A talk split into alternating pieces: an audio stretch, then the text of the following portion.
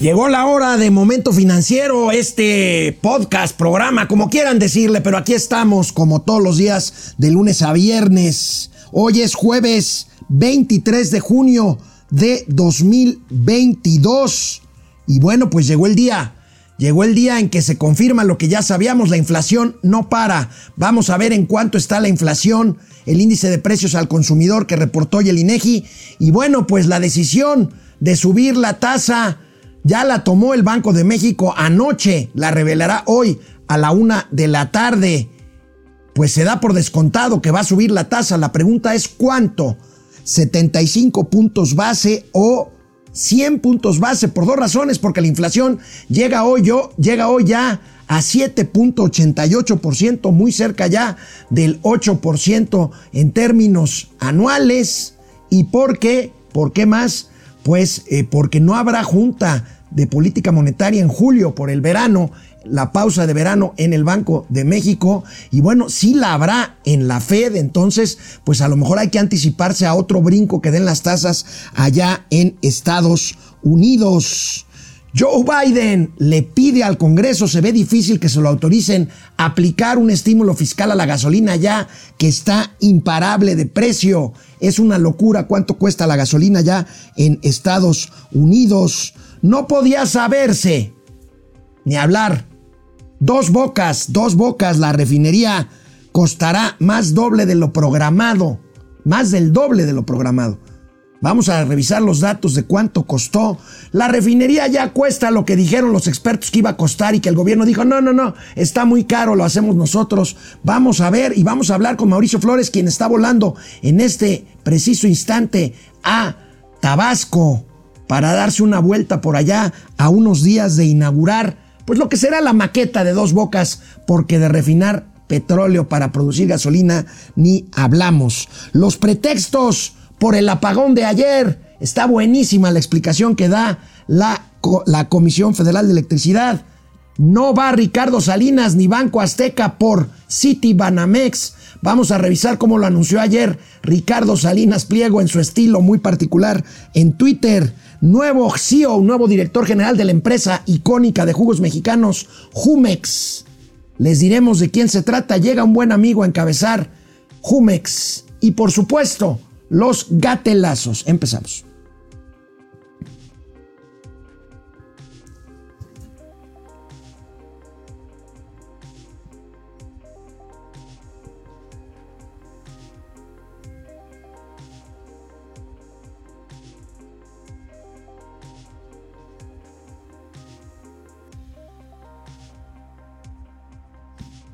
Hoy muy temprano a las 6 de la mañana el Instituto Nacional de Estadística, el INEGI, dio a conocer el índice nacional de precios al consumidor, la inflación, y nos confirmó que este indicador nomás no se detiene con todo y PASIC, con todo y repasic y con todo y lo que quieran con todo y los estímulos a la gasolina. En la última quincena, la primera de junio, la inflación avanzó casi medio punto porcentual en la quincena, un incremento no visto desde hace mucho, ahorita les digo desde hace cuánto, y se ubica en 7.88% anual, la inflación ya cerca del 8%, y eso que es una inflación pues medio disfrazada por el estímulo que le otorga el gobierno mexicano vía fiscal, vía impuesto especial a la gasolina. Veamos primero el comportamiento de los índices inflacionarios, francamente preocupante, pues es la preocupación mundial. Ahí tenemos la línea punteada, es la más subyacente, inflación, evaluación, tasas de interés, es la más volátil, está 9.13, la línea oscura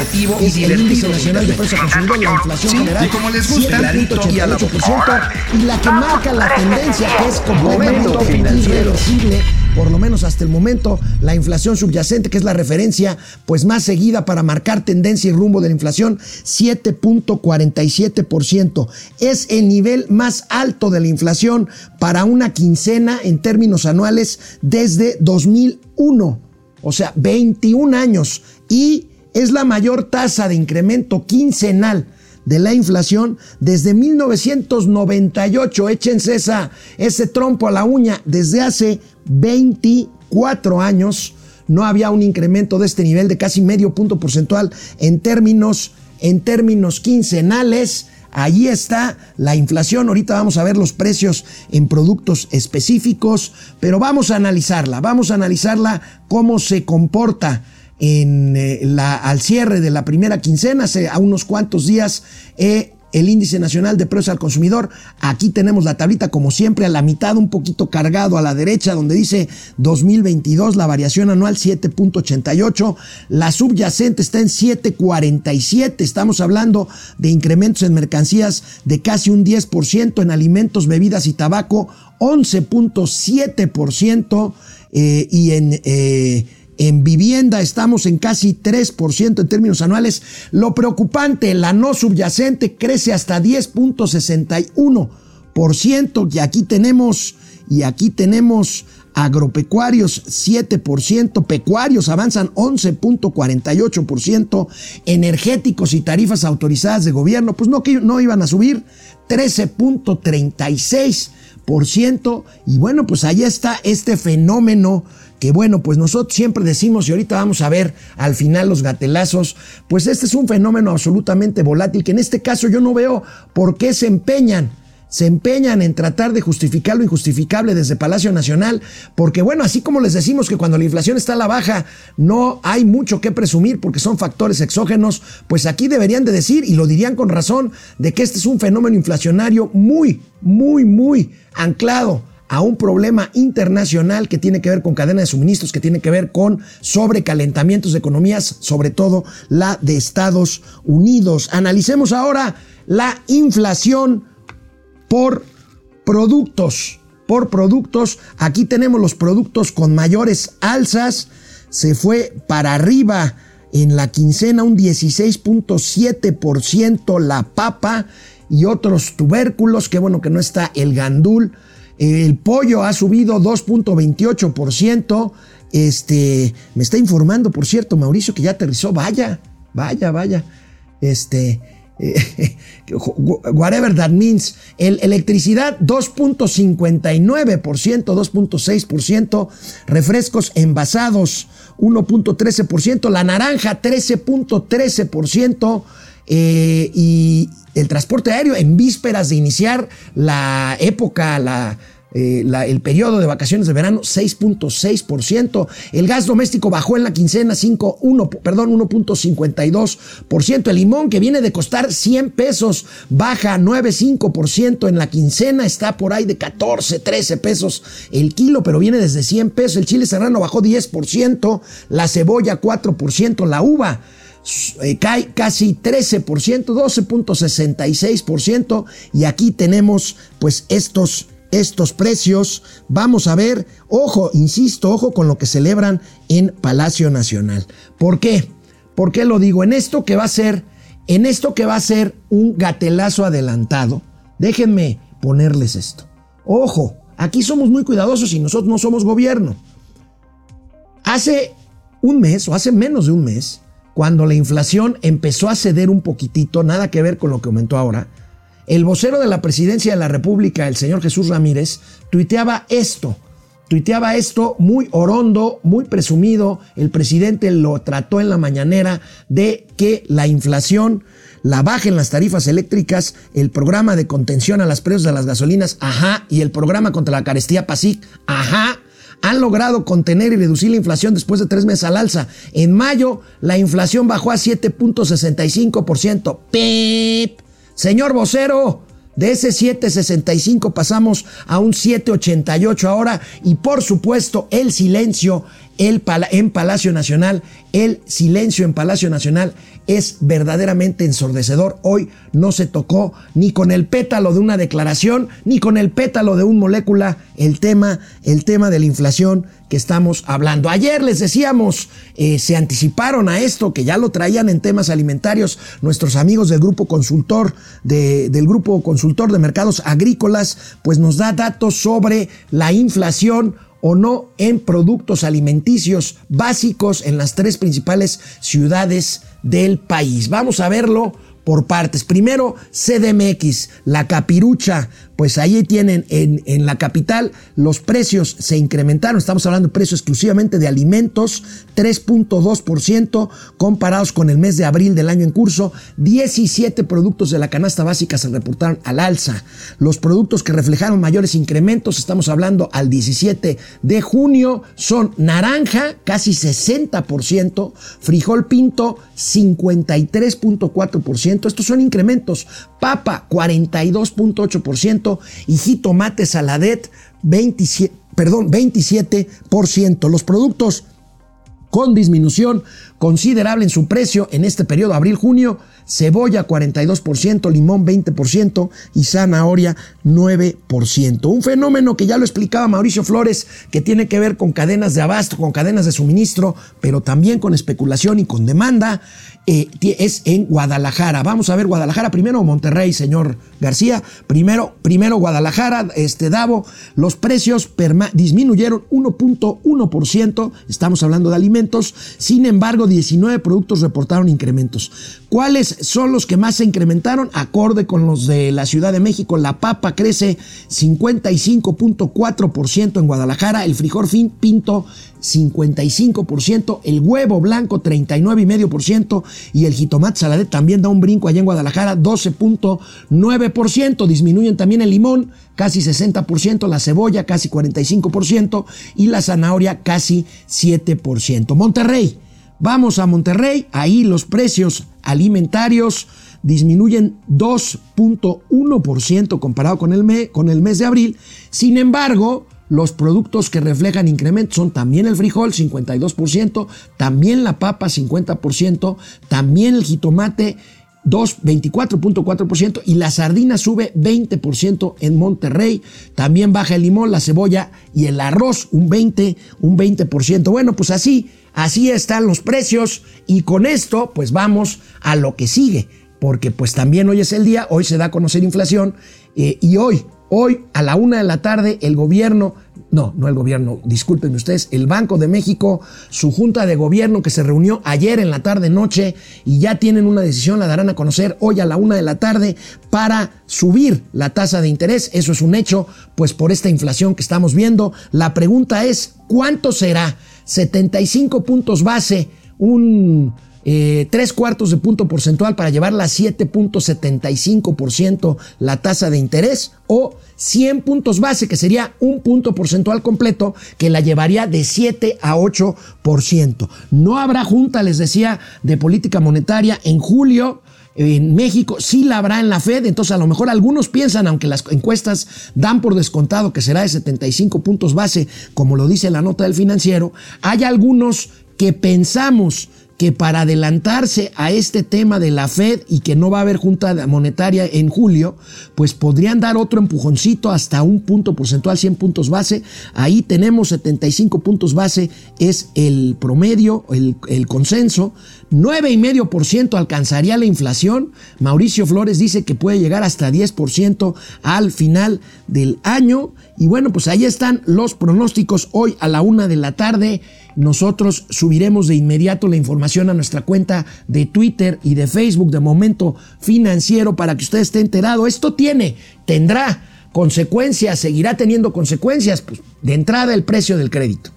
De entrada las tarjetas, de entrada los créditos automotrices, los créditos hipotecarios no tanto porque la mayoría están en tasa fija, pero pues esto es lo que nos cuesta y por lo cual, por lo cual tenemos que ser muy cuidadosos al momento de usar nuestra tarjeta de crédito. Las tasas suben inmediatamente con estas tasas de referencia, pero hay un tema muy muy importante, el costo, el costo de la deuda mexicana. Vamos a ver a cuánto puede subir por este incremento de tasas.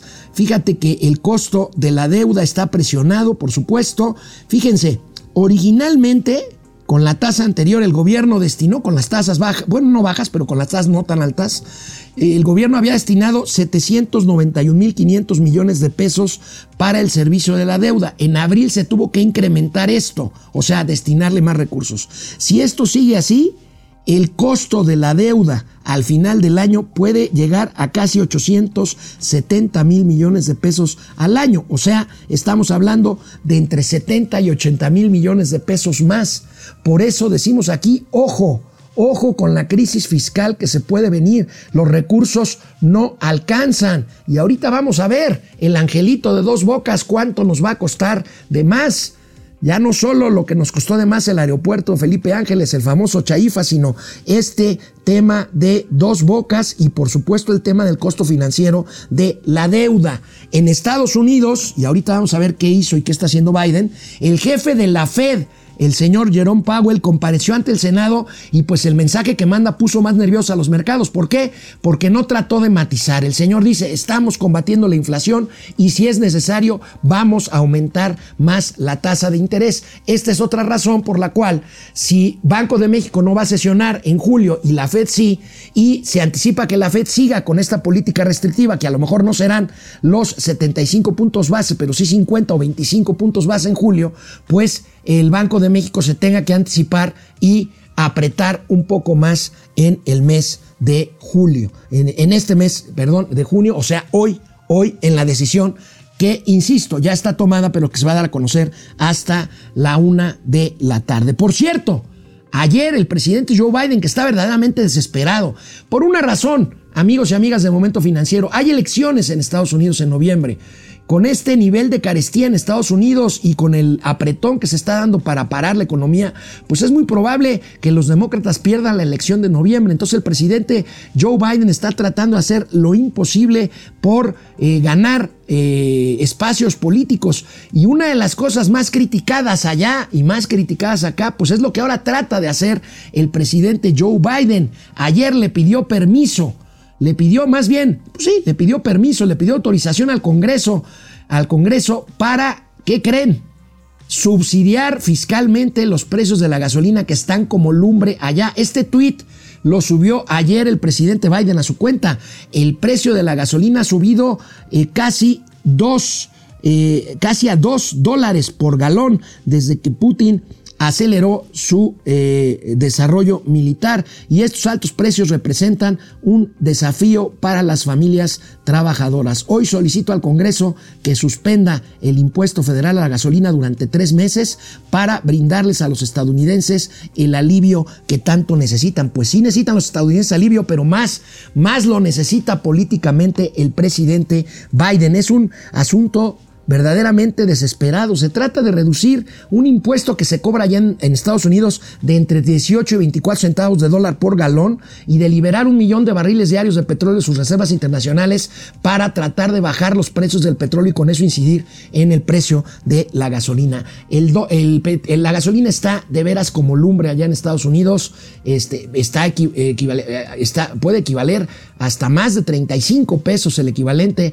por litro en gasolina regular. El diésel ha estado una locura. He visto tweets donde hay en estaciones de Gran Bretaña, allá en Europa, eh, pues el diésel hasta 50, 60 pesos el equivalente por eh, cada litro de combustible por allá. Bueno, pues avísenme si eh, se conecta Mauricio Flores Arellano, este, para ver, porque pues aquí tengo otro tema, el tema de que con todo, con todo, y estas presiones en el gasto público, en las finanzas públicas nacionales, ayer la agencia financiera de información Bloomberg, los amigos de Bloomberg, destapó un verdadero escándalo. Ya se sabía, pero lo documenta Bloomberg y bueno, nadie dice nada, pero se hace un verdadero escándalo. La refinería Dos Bocas, que se inaugura en poco más de una semana, finalmente costará el doble, el doble de lo programado. Vamos a ver esta información.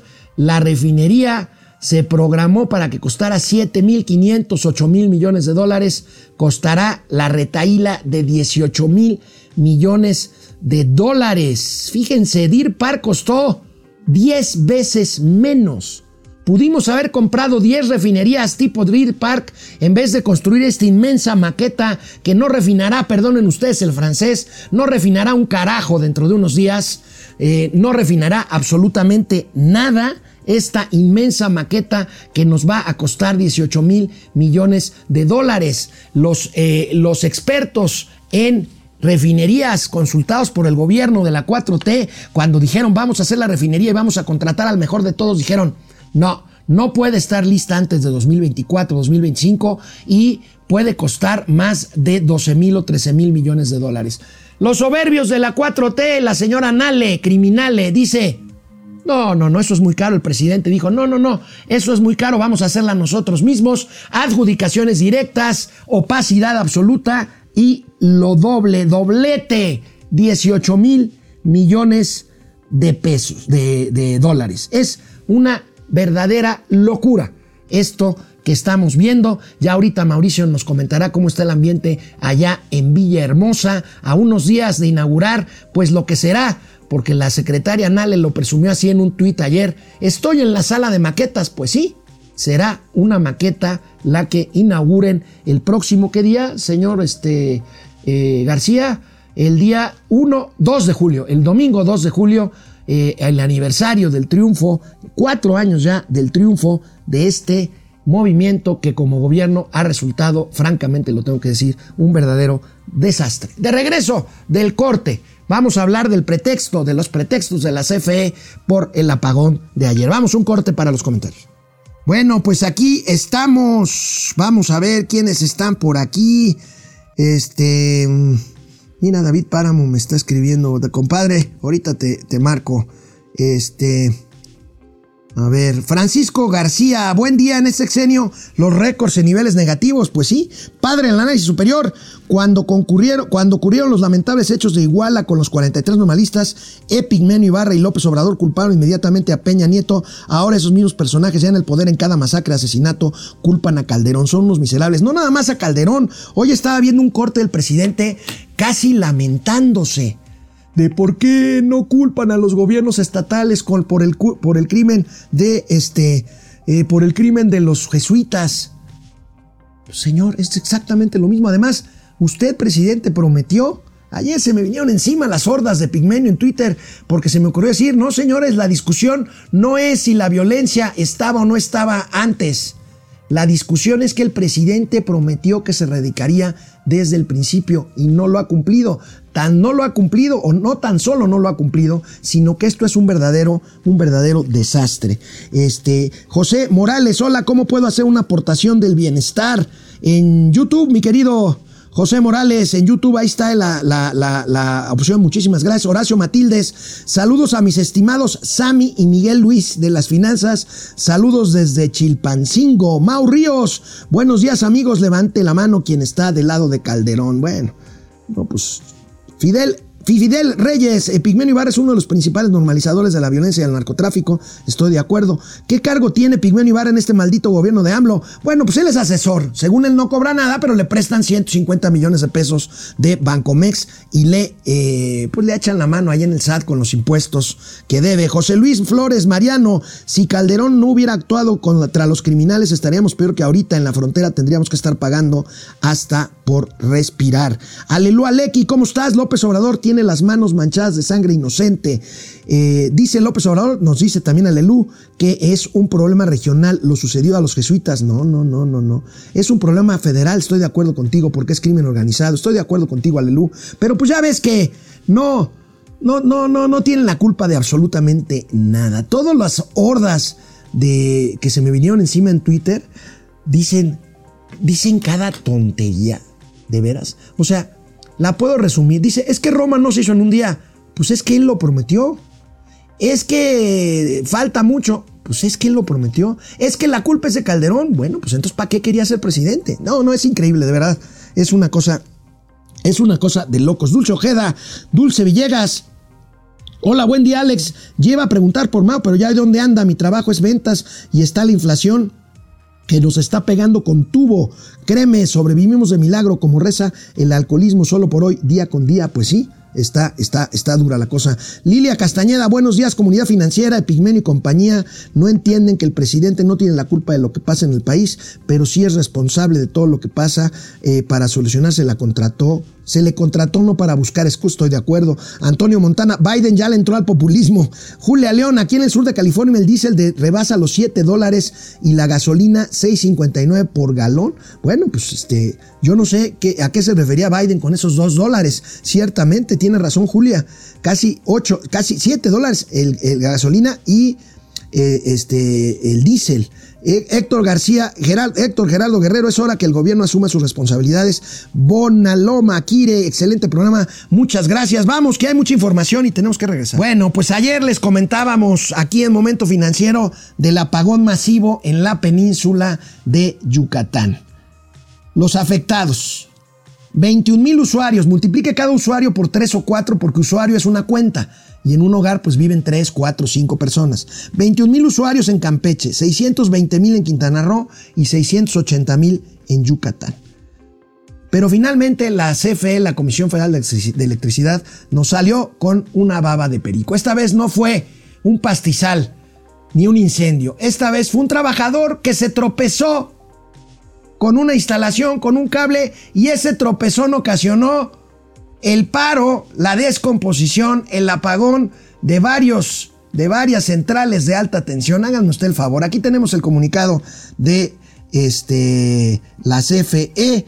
Personal electricista trabaja para restablecer, se restableció finalmente. Eh, y ahí en el boletín hasta abajo dice que es un trabajador que tuvo un accidente. Esperemos que esté bien, pero bueno, según esto, según esto, fue la operación de varios de varios centrales de alta tensión ocasionados por un accidente. Imagínense nada más esta baba de perico, como digo. Este año ya van tres grandes apagones que tienen que ver con la incapacidad de la red de transmisión, esa que estaríamos hablando de otras cosas si se hubiera, si se hubiera mantenido el proyecto de construir líneas de alta tensión en la península de Yucatán, muy cerca de ahí Mauricio Flores Arellano, llegando a Villahermosa, Tabasco. ¿Qué onda con la explicación de la CFE al apagón de ayer? Ahí está el, Mauricio Flores Arellano con, con chaqueta en el calor tropical. ¿Qué onda?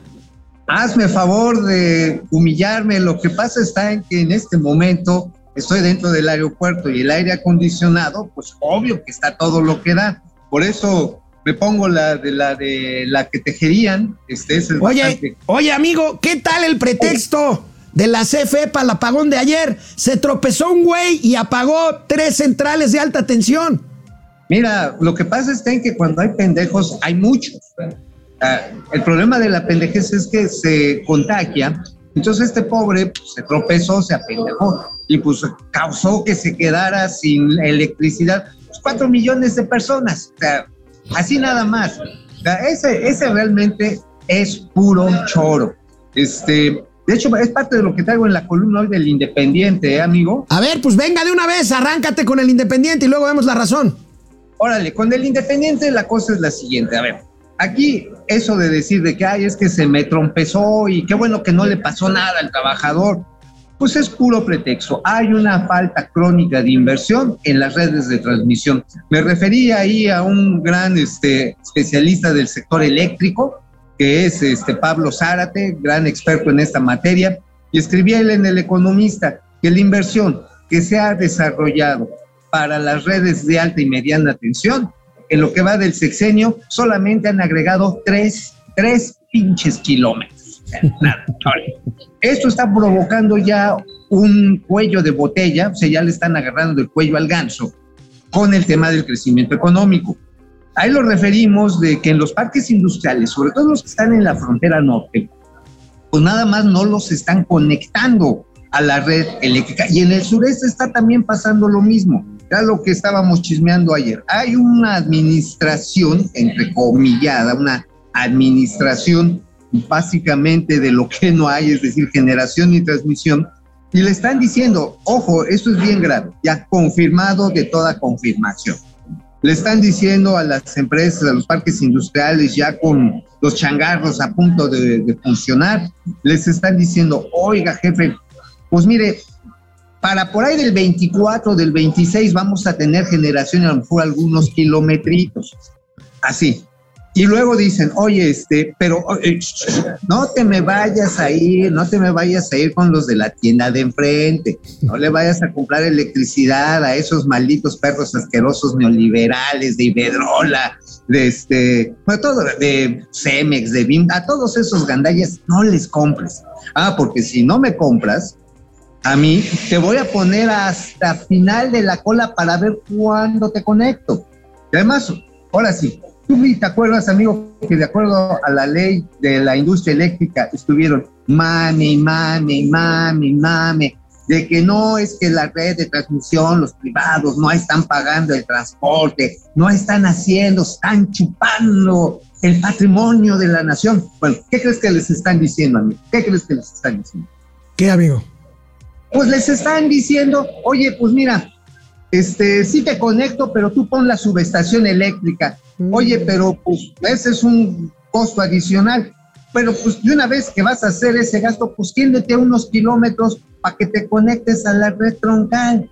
Ah, chingados, pues eso no lo iba a hacer la CP. O sea, digo, no estuvieron mami, mami, mami con eso, que eso era lo que querían. Puro pájaro nalgón, amigo, puro pájaro nalgón. ¿Y qué traes?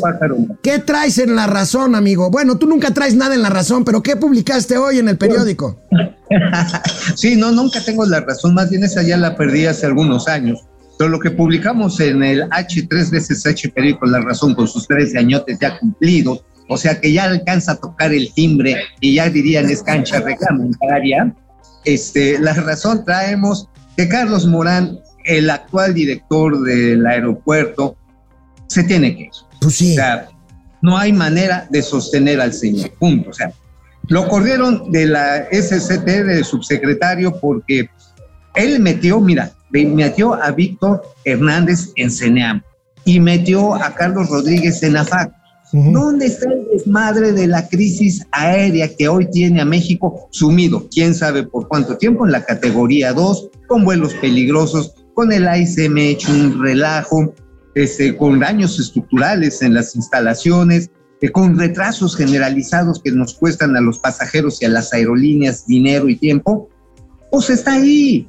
Alguien que politizó de manera tarada.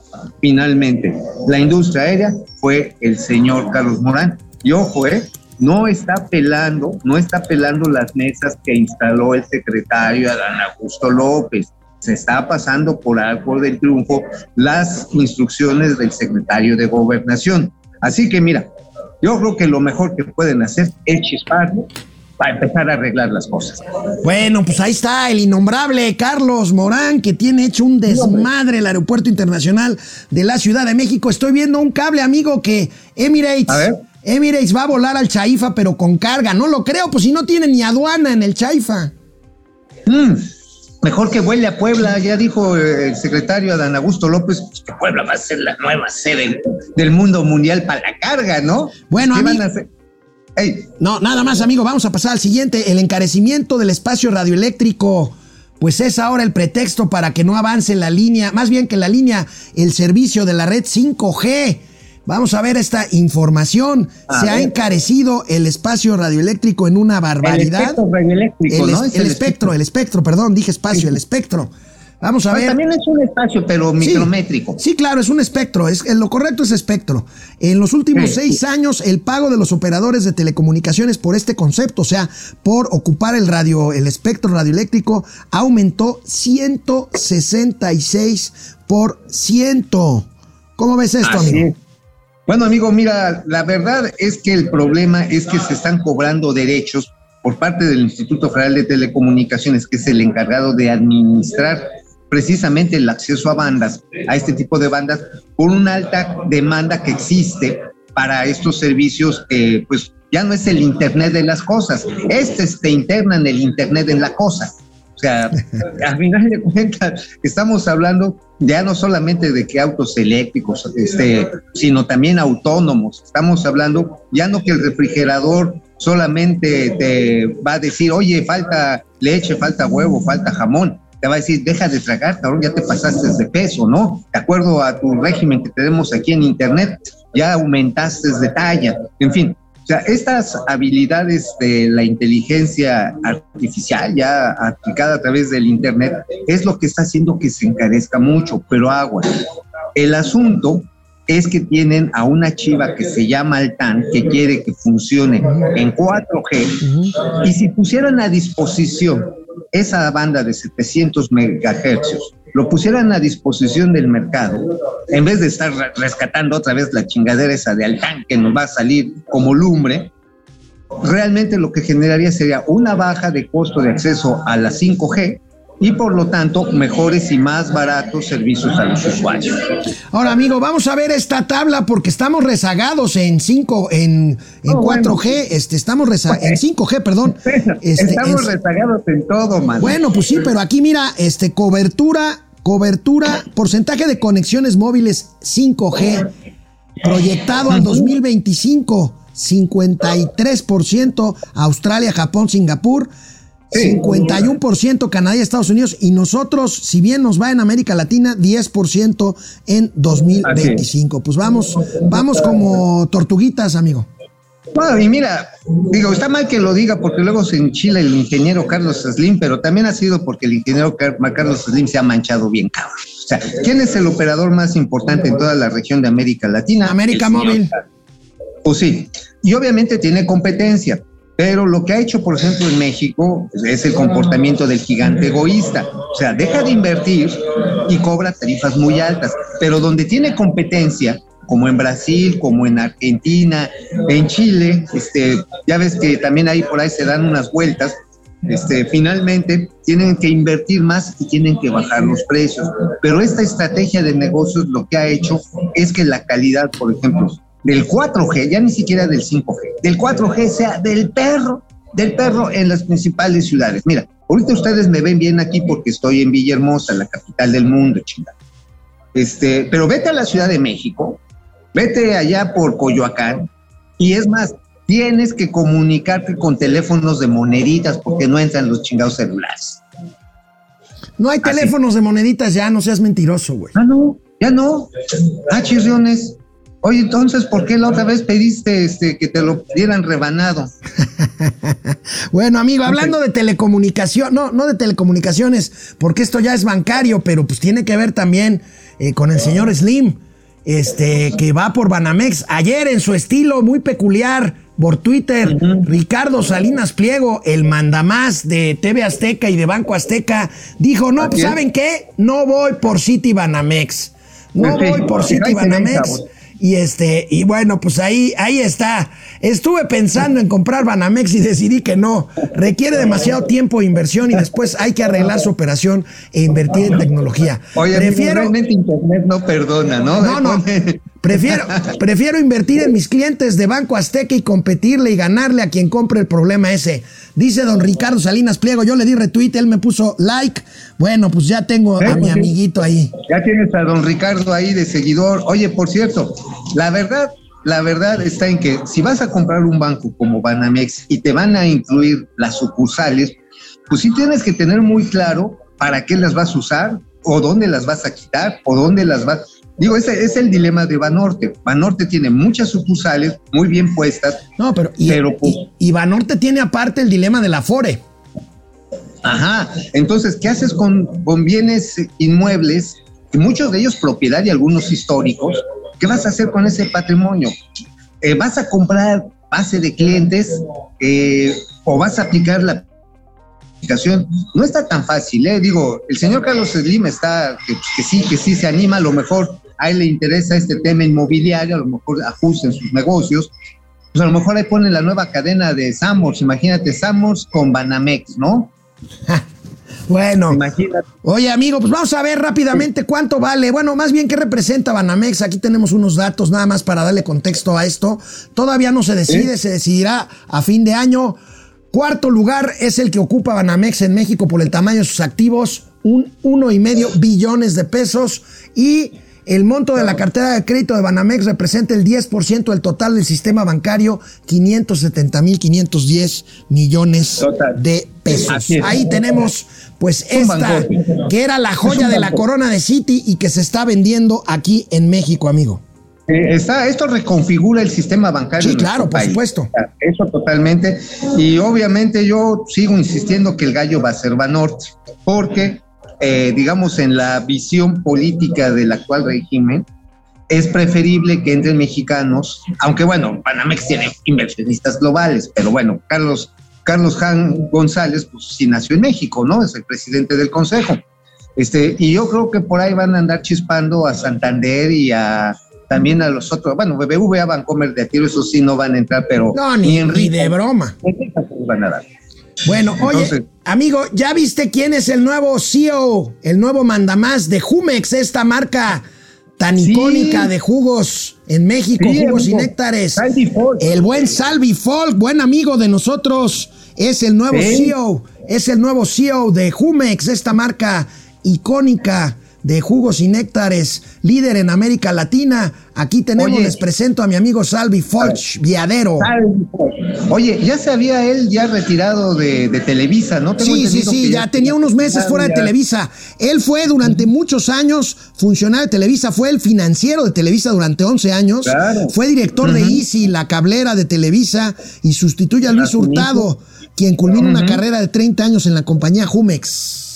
Sí, fíjate que eso es bien interesante. Contratan, pues no es un chavito, pero contratan una experiencia. es muy bueno, Salvi. Futbolero, rabioso, fan del América, en fin, buen amigo Salvi Folch. Sí, hombre, bueno, pues eso, eso habla también bien de que sea futbolero. Digo, hay gente que no le va a la América y que les pudre la América. A mí realmente me es más o menos infrapiernoso, no me interesa mucho, pero bienvenido Salvi Fox porque si algo necesita o ha sabido crear Jumex es una gran mercadotecnia y una gran cadena de valor ligada directamente al campo mexicano. Eso que ni qué. Suerte a Salvi Folch, eh, le va a ir muy bien y le va a ir bien a Jumex. Oye, amigo, rápidamente, antes de irnos a los gatelazos, este, supongo que estando allá vas a ir a darte una vuelta a la maquetota que van a inaugurar la semana que entra allá en Dos Bocas. Que, que, va, que, va a costar, que va a costar el doble, ya di la nota. ¿Qué es eso? ¿Va, a haber galletas? Va a haber galletas. Va a haber galletas. sí, y doble, ¿eh? porque sí, como dice la nota, ya va a salir más caro el caldo que las albóndigas. Este sí está, está fuera de costo. Este, oye, amigo, fíjate que el otro me estaba echando una discusión interesante con un amigo cuatrotero, funcionario este, alto en este gobierno y decía, bueno, pero es que de esa manera pues hay una, un rescate en la soberanía en términos de las, de, las, este, de las divisas que vamos a dejar de, dejar de usar para, para traer gasolina. Y dices, bueno, pues sí puede ser, pero a ver, el primer problema es que vas a tener que importar petróleo ligero para poder hacer la mezcla con el crudo pesado que tenemos en México para que la refinería funcione de manera adecuada y no le echemos a perder. No, amigo, y el dinero que implica son 10 refinerías Deer Park, hubiéramos comprado 10 refinerías como Deer Park y es un poquito menos de lo que nos va a costar este año el subsidio de la gasolina, es una locura. Oye, no, no, no, no, no, es una locura. locura es estarlo pagando. El asunto es a cómo va a salir el costo, el costo unitario de, de, gasolina. Ese es el, realmente el problema que debemos estar viendo porque está agregando que son 320 mil barriles, que es equivalente a cerca de... Eh, eso no va a pasar antes de dos años. Ok, bueno, cuando se lo agregue, cuando se lo agregue, ojo, el mundo de tristemente se está volcando por la guerra en Ucrania, contra, contra Ucrania por parte de los rusos, se ha estado volcando otra vez a las energías fósiles. Esto obviamente no va a ser permanente, pero sí le va a dar un chisguete de oportunidad precisamente para que puedan de una u otra manera amortizar el guamazo. Este, sin embargo, pues va a depender de cuánto tiempo otra vez el mundo se gira hacia las energías sustentables o a qué velocidad se generan nuevas energías eh, como el hidrógeno o incluso las nuevas técnicas de fusión nuclear. Este, Oye, ¿vas, a, ¿vas a ir a la inauguración o ni madres que te invitaron? No, todavía no tengo boleto, pero igual y sí me invitan, ¿eh? Igual y Porque sabes que sería, sería muy interesante ver si en la inauguración está la vendedora de tlayudas del Chaifa que le, dé, que le dé buena suerte a la refinería Dos Bocas, güey. ¿Cómo eres, gandalla? Oye, deberían de vender tlayudas en el, en el comedor. Ya el comedor corporativo ya está listo. ¡Uh, qué importante, güey! A ver, ya están las oficinas. No, no, no, qué maravilla, ya. A ver, ya están las sillas, ya van a conectar el internet. Digo, tú nada más puras Tú ves puro malo, man. Bueno, vámonos, vámonos a un corte, regresamos con los gatelazos. Y las galletas. Depredador mercenario, Depre, está trabajando, por fin está trabajando Depre. Saludos a Pili, Depre. Ari Loe, presente, Master y tío listo. Doctora Mauri Serranov, saludos a las hermanas Wachowski de las finanzas. Betty Villalón, buenos días, mis amigos de Momento Financiero. Gracias, Luis Alberto Castro. Buenos y calurosos días desde Mexicali, puta. Ha de, estar, haciendo fresco. Firemo, buenos días, tío Alito y tío Mau, los MVP de las finanzas. Oye, amigo, ¿puedo dar un breaking news? A ver, venga. Ah, breaking news, mira, la Asociación Mexicana de Laboratorios Farmacéuticos, es decir, la industria farmacéutica nacional, 50 laboratorios, están presentando una estrategia de comercio exterior. Como aquí en México no les compran porque ya sabes que aquí hay que combatir a la corrupción, pues ya dijeron, vamos a salir a exportar porque aquí ni nos pela. Conste, ¿eh? ya lo acaba de anunciar precisamente Luis Verduzco Colofón, Vamos que a ver. es el presidente de esta, de esta asociación. Vamos a ver, Rochi, aquí dispuesta a disfrutar de su programa Bendiciones desde Milpalta, Simil 4. Simil y 4, muy buen día, dúo financiero. No cabe duda que en estos tiempos a México tienen al peor gobierno con la peor clase política para el pueblo menos interesado en su país. Rájale. Ale Mus, aquí volviendo después de unas vacaciones. ¿Cómo te fue, Ale? ¿A dónde este, fuiste? ¿A dónde fue? Diga, pues ella vive en Chile, si no me equivoco. Seguramente fue ahí al Valparaíso o a. Mate G. Mate, Mate G. Medina, por fin los ven vivos. Saludos desde California. Acá la gasolina está en casi 7 dólares el galón. Firemo, Biden copiando los estímulos fiscales a la gasolina, otro logro de la 4T. No tardan en presumirlo, Firemo. Pero ¿sabes qué? Lo van a batear en el Congreso, ¿eh? Sí, no, bueno, pues es que a ver, empiezas a meterle más ruido al chicharrón presupuestal del que ya trae el gobierno estadounidense. Y espérate, a ver qué le pasa al superdólar, ¿eh? Carlos González, Jumex es líder indiscutible en el mercado de Brasil, ciertamente, y en otros países de América Latina también. Javier Salinas, para comprar Banamex, yo creo que sería mejor que lo comprara un extranjero para que el dinero llegara de afuera. Pues no estoy seguro, yo creo que es indistinto, ¿no? Este Javier, este. Eh, sí, el tema, yo creo que la, nacionalidad del dinero ya no es tema. Jaime Loaera, ¿qué no deberían haber orden de aprehensión para Salinas Pliego? ¿No? ¿Por qué? ¿Por qué? Ah, ah por, lo de los impuestos, dice Jaime. Los está, los está este, litigando. Marina Sainz, un saludo a, a, los mejores, saludando desde las calientes tierras de Ciudad Juárez. Flobo 02, y si mejor rifamos Banamex, buena idea en la, en la Lotería Nacional. Buena idea de Flobo 02. Vamos con los gatelazos. Vámonos. Bueno, pues este, yo tuve el privilegio de tener la ocurrencia de los gatelazos, pero Mauricio, de la subsección Economía Moral. En esta sección Economía Moral o Economía Trapiche, el presidente López Obrador nos explica clara, prístina, objetivamente, lo que va a pasar con la economía de los Estados Unidos. ¿Va a haber recesión o no? Miren al presidente. Eh, pienso que no eh, va a haber recesión eh, económica en Estados Unidos.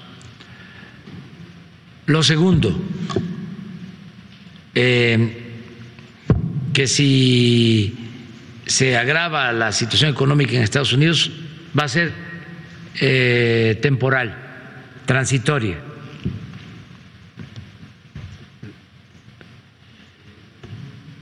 Esos son mis pronósticos. Uh, Está bien, o sea, es, este premio, Nobel, de Economía. Premio Nobel de Economía. Porque yo creo que no, pero si sí, va a ser poquito. no mames. Sí, está.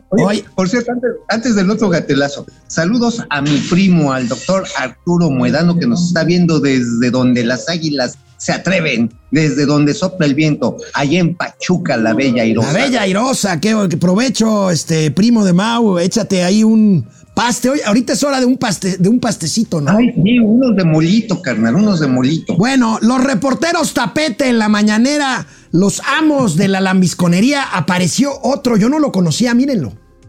A ver, otro. Eh, este ejemplar se distribuyó más de 200 eh, millones de ejemplares de, de este libro en todo el país se llama La Esperanza Definitiva, el cual usted encabeza. Es un, es un ejemplar bastante interesante y si usted me lo permite, quiero obsequiárselo antes de que...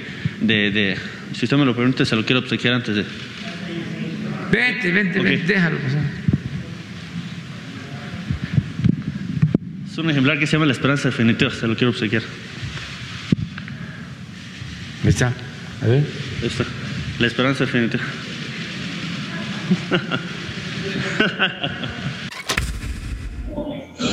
Qué bonito, oye, amigo. Oye, ¿sí dice que traía el pantalón, las rodillas del pantalón así muy desgastadas? Así se usan, ¿no? Así se usan ahora. Pues mira, cuando estás mucho tiempo debajo del escritorio sí se chinga sin pantalón. bueno. Oye, que por ahí va. Oye, hablando de los lambiscones, fíjate que tuve un encontronazo tuitero con Genaro Villamil, este impresentable ex periodista ex periodista que ahora.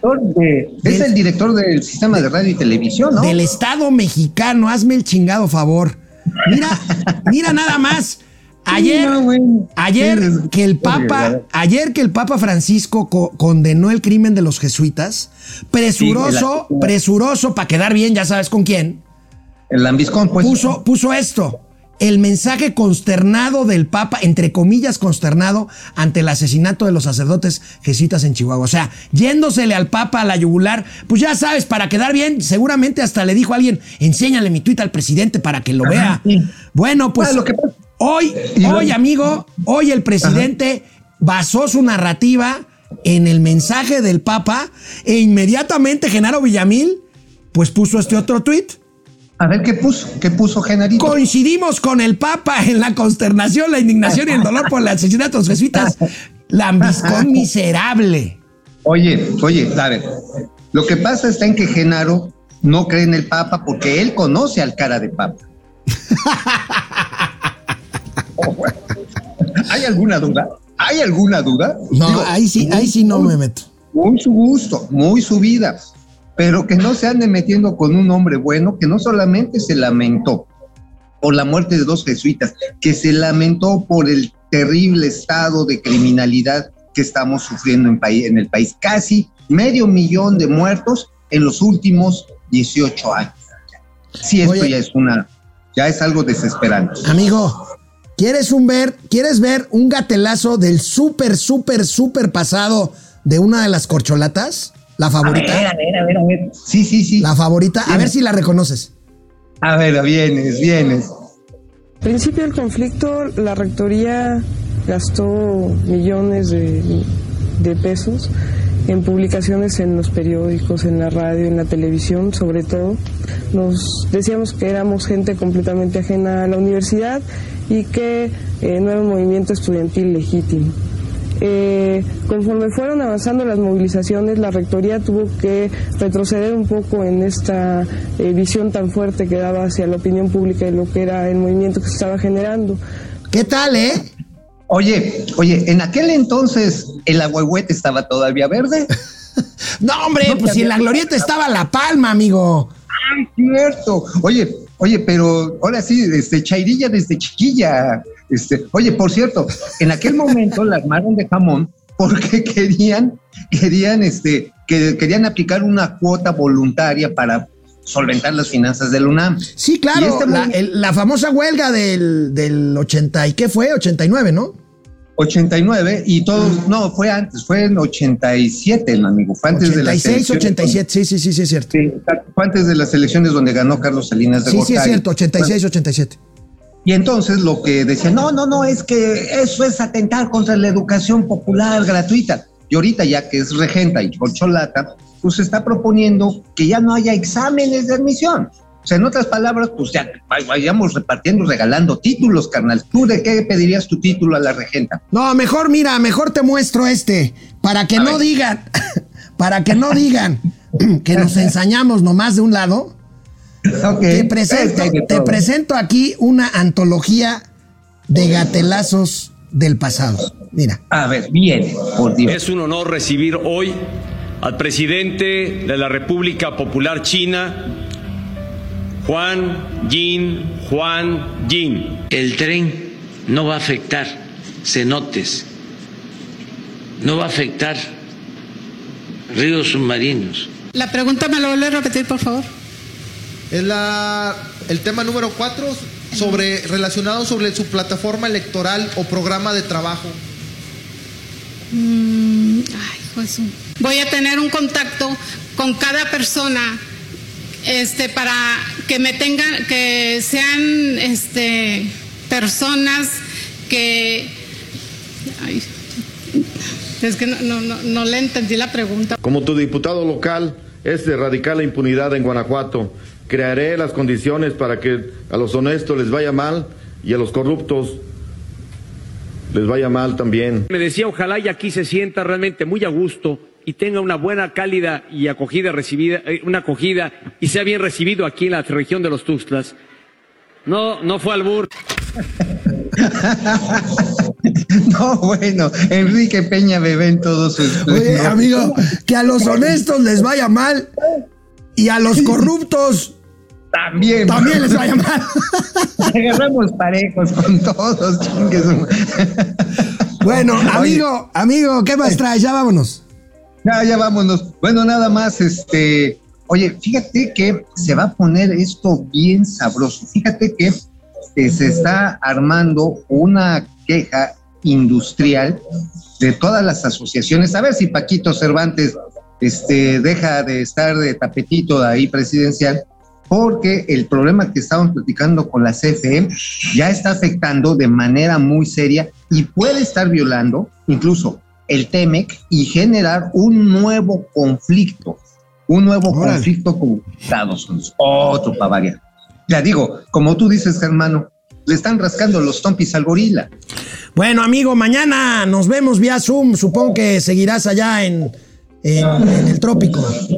En el trópico vamos a, te digo, a observar la calidad magna de nuestra refinería monumental. Nos vemos mañana, amigo. Cuídate. Baigón.